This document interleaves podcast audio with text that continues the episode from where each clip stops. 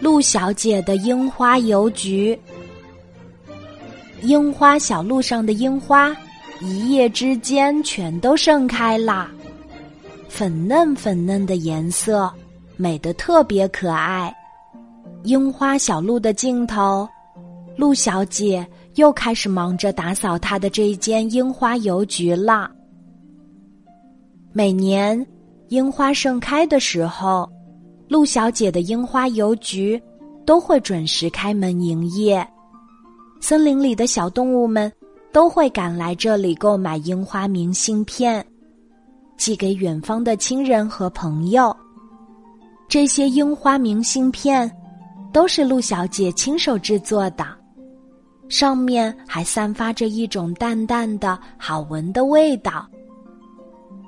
和往年一样，陆小姐早早的为小动物们准备好了樱花茶和樱花蛋糕。咚咚咚，第一位顾客是小兔米菲菲，它蹦蹦跳跳的来到樱花邮局，礼貌的敲了敲敞开着的木门。“您好，陆小姐，请问樱花邮局开始营业了吗？”小兔米菲菲的声音温柔又好听。您好，欢迎光临。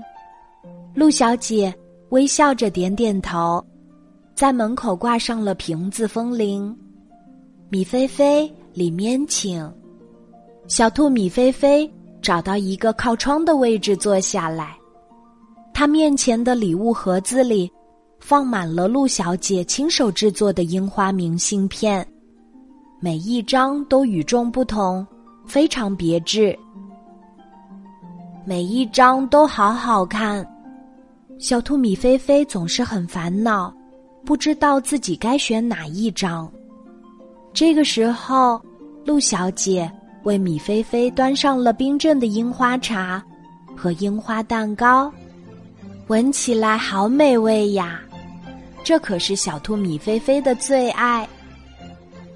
叮叮当当，一串好听的风铃声跑进屋里。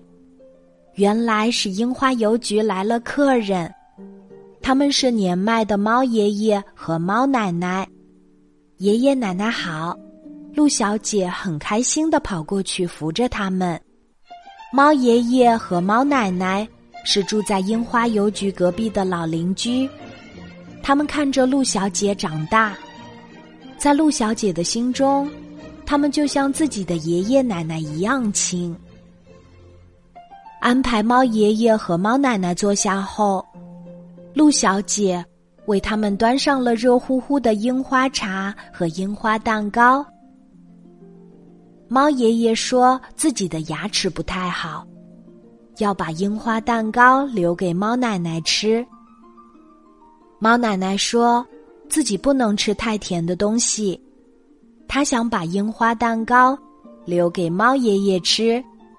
陆小姐赶紧又送上了一份樱花蛋糕，笑着说：“爷爷奶奶放心，我这里的樱花蛋糕不甜不粘牙，你们都要尝一尝。”叮叮当当，叮叮当当。一串又一串好听的风铃声跑进屋里，小猪米多多、小羊塔克、小老鼠布鲁鲁，好多好多的小动物都来了。大家一起挤进陆小姐小小的樱花邮局里，开开心心的写明信片、寄明信片，品尝这个季节才会有的樱花茶和樱花蛋糕。